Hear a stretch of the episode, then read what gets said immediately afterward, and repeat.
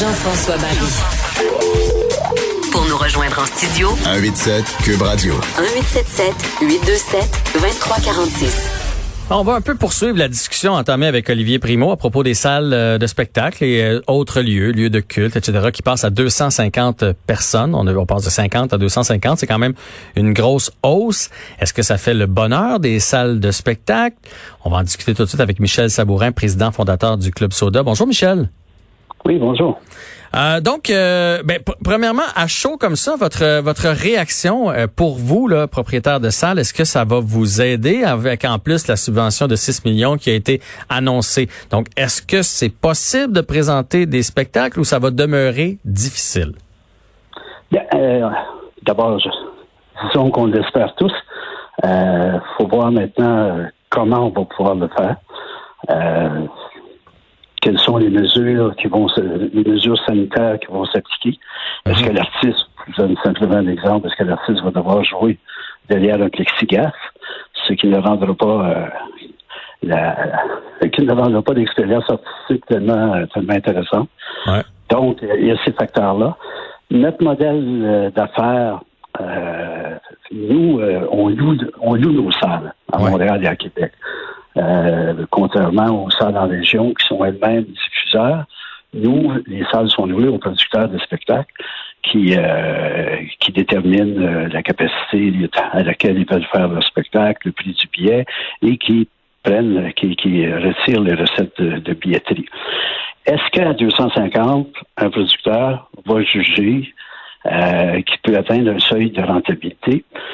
De façon générale, dans une salle pour donner l'exemple du Club Soda, dans une salle comme le Club Soda, euh, qui, a trois jauges différentes. On a une jauge cabaret à 530, une euh, demi-assise à 720 et une parterre et debout à 930, à 950. Mm-hmm. Alors, est-ce que euh, D'abord, est-ce qu'on va pouvoir physiquement entrer 250 personnes? C'est loin.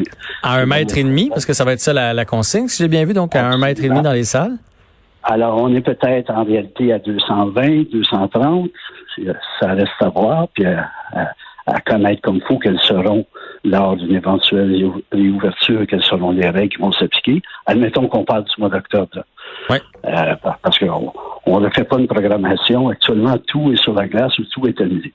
Alors, on ne fait pas une programmation en un mois. Là. Oublions ça. Donc, euh, moi, je présume, dans, mon esprit, je, vois la mi-octobre. Euh, est-ce que quelles seront quelles seront les mesures de distanciation à ce moment-là? Est-ce qu'on va retourner en arrière? Est-ce qu'on va aller en avant? On ne sait pas. Donc, c'est extrêmement difficile pour un producteur actuellement de dire ben moi, je vais louer une salle pour 250 personnes, puis je vais essayer de faire mes frais. C'est énormément de risques, dans le fond, pour les producteurs, les promoteurs. C'est exactement ce qu'Olivier Primo nous disait. Il dit, moi, je, moi, je suis pas intéressé. Trop, beaucoup trop de risques de m'aventurer dans une location de salle, mettons, pour la, fin octobre, début novembre, en sachant pas si je vais vendre des billets, combien de monde va être dans la salle, etc. Ben, c'est tout ça. Est-ce que maintenant, les salles, est-ce qu'on, est-ce que l'argent, il y a de l'argent public dans le 6 millions? Par exemple, l'argent qui viendrait de la phase euh, des phases de mesures d'urgence fédérale pourrait aider à ça. Euh, tout le monde, on a tous peur de perdre notre personnel. Les artistes ont besoin de travailler. Mhm. Euh, tout est arrêté depuis maintenant quatre mois. Le monde a faim dans les deux sens du terme. Ils ont faim du public, mais ils ont faim d'argent aussi. Totalement. Donc, est-ce que le risque est-ce qu'on devrait appliquer de l'aide publique pour faire en sorte que les salles puissent réouvrir à 250, puis par la suite passer à 300, 350, 400 en suivant euh, ce que seront les, mesures de santé publique? C'est un peu comme ça que je le vois. Mais il faut le voir sur une période d'un an, puis il faut voir comment on peut financer ça. Moi, je, je si c'est pour perdre de l'argent aux opérations, euh, alors qu'on a travaillé très fort, vous savez, le 6 millions du gouvernement, là, il, a été travaillé très fort pour sensibiliser le gouvernement au risque qu'on est en train de perdre tout le réseau de nos salles, particulièrement, particulièrement à Montréal. Donc, si ce 6 millions-là vient assurer qu'on peut survivre en payant nos frais fixes, moi, j'ai pour 60 000 de frais fixes par mois. Là. ça, ça va vite, la facture.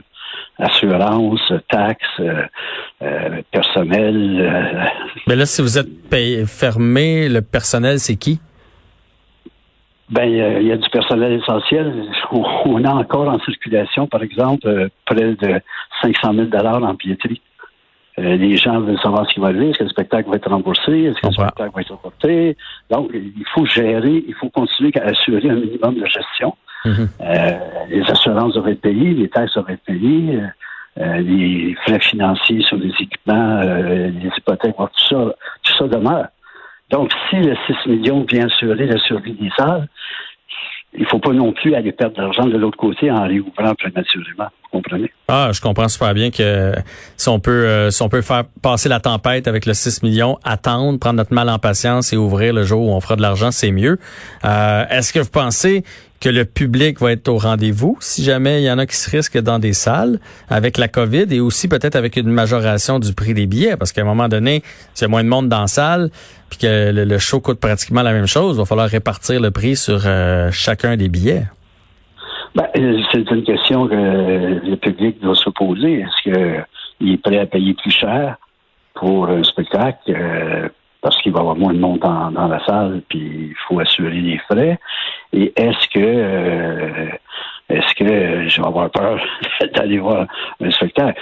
Au Club Soda, je suis peut-être un peu euh, choyé parce que notre clientèle est jeune. Donc, Mhm. les enquêtes actuellement démontrent que les jeunes auraient moins peur de remettre les pieds dans une salle de spectacle qu'une clientèle plus âgée. Est-ce que ça va être vrai ou pas? Personne ne le sait actuellement. Il va falloir tenter des expériences et il va falloir être extrêmement prudent si on le fait. Puis vous, euh, quand on parle de tenter des expériences, êtes-vous prêt à mettre de l'eau dans votre vin et dire je vais louer ma salle un peu moins cher au promoteur pour justement essayer, euh, partir quelque chose puis voir comment ça se passe?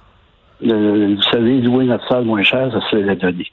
Il y, a, il y a tellement de salles de spectacle à Montréal que euh, on, est, on est en vive compétition et les loyers ne sont pas très chers comparés à, à ce qui peuvent être dans des villes comme Paris, Berlin ou New York ou Toronto. Donc, euh, même si on annonce 250 personnes puis 6 millions, là, c'est loin de vous réjouir dans le fond. Là. On comprend que on n'est pas rendu. C'est un pas dans la bonne direction, mais qu'on est loin d'être rendu.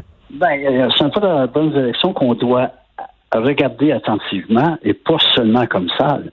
On doit, on doit le regarder. Il y a des, promoteurs, des producteurs actuellement qui, en humour qui semblent des artistes qui semblent heureux de, se produire devant, devant moins de personnes. Donc, il faut le regarder ensemble comme industrie.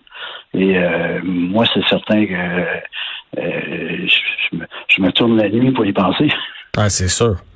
C'est sûr. Mais oui, c'est sûr que les artistes sont contents. Moi, j'en connais beaucoup. Puis, euh, tu sais, un humoriste, c'est sûr que ça aime ça jouer devant 1000 personnes, mais il préfère jouer devant 250 personnes que d'être assis chez eux en arrière de sa tablette. Là. Ça, c'est sûr et certain. Fait que tout le monde va faire leur possible pour relancer l'industrie du spectacle. Puis, on espère qu'on va y arriver là, parce que c'est c'est quand même des emplois, c'est des familles, c'est des êtres euh, des êtres humains, autant les artistes que les promoteurs, que les gens qui ont les salles et les employés dans les salles aussi. Je, vous, vous- avez très bien dit. Merci beaucoup, Michel Sabourin, président fondateur du club euh, Soda, en espérant avoir que, que tout ça que, que tout ça porte fruit premièrement et que ça se passe bien dans les salles pour qu'on puisse monter à 350, 400 et etc. pendant l'automne. Merci. Merci, bonne journée à vous. Alors, Michel Sabourin, qui revenait sur le 6 millions de dollars, donc qui va être donné par le gouvernement, et surtout le par cette règle qui fait en sorte qu'on va passer à 250 personnes. Mais 250 personnes assises à un mètre et demi. On a réduit ça à un mètre et demi, mais c'est quand même à un mètre et demi. Fait que ça prend une grande salle. Par exemple, au Club Soda, là, ce qu'on dit, c'est que les autres, c'est une, euh, pas au Club Soda, au Vieux Clocher, c'est une salle de 400 personnes. Euh, et là, on pourrait mettre 200 personnes à l'intérieur de la salle à un mètre et demi. Fait que c'est quand même la moitié de la capacité. C'est comme si euh, on avait juste la moitié des billets vendus généralement. Fait que donc, on fait pas, on fait pas les frais. Bon, est-ce qu'ils peuvent aller se rechercher avec le bar, etc. Ça, c'est autre chose. Est-ce qu'il va y avoir des subventions? C'est autre chose. Et on n'a pas parlé du masque aussi. Ça, c'est l'autre truc. Est-ce qu'on va devoir avoir le masque? Est-ce que les artistes vont devoir être derrière un plexiglas? Et si c'est le cas, ben est-ce que ça enlève un petit peu un show d'humour avec le masque dans le visage quand on rit? Est-ce que c'est aussi agréable? Je sais pas. Je sais pas. Euh, Je serais curieux. Euh, Posez-vous la question. Allez-vous y aller? Euh, je sais pas. J'ai bien hâte de voir euh, la réaction, puis j'ai hâte de voir comment ça va se passer dans les prochaines semaines. Donc, euh, ben, on à suivre et en espérant évidemment que tout se passe bien dans le milieu culturel.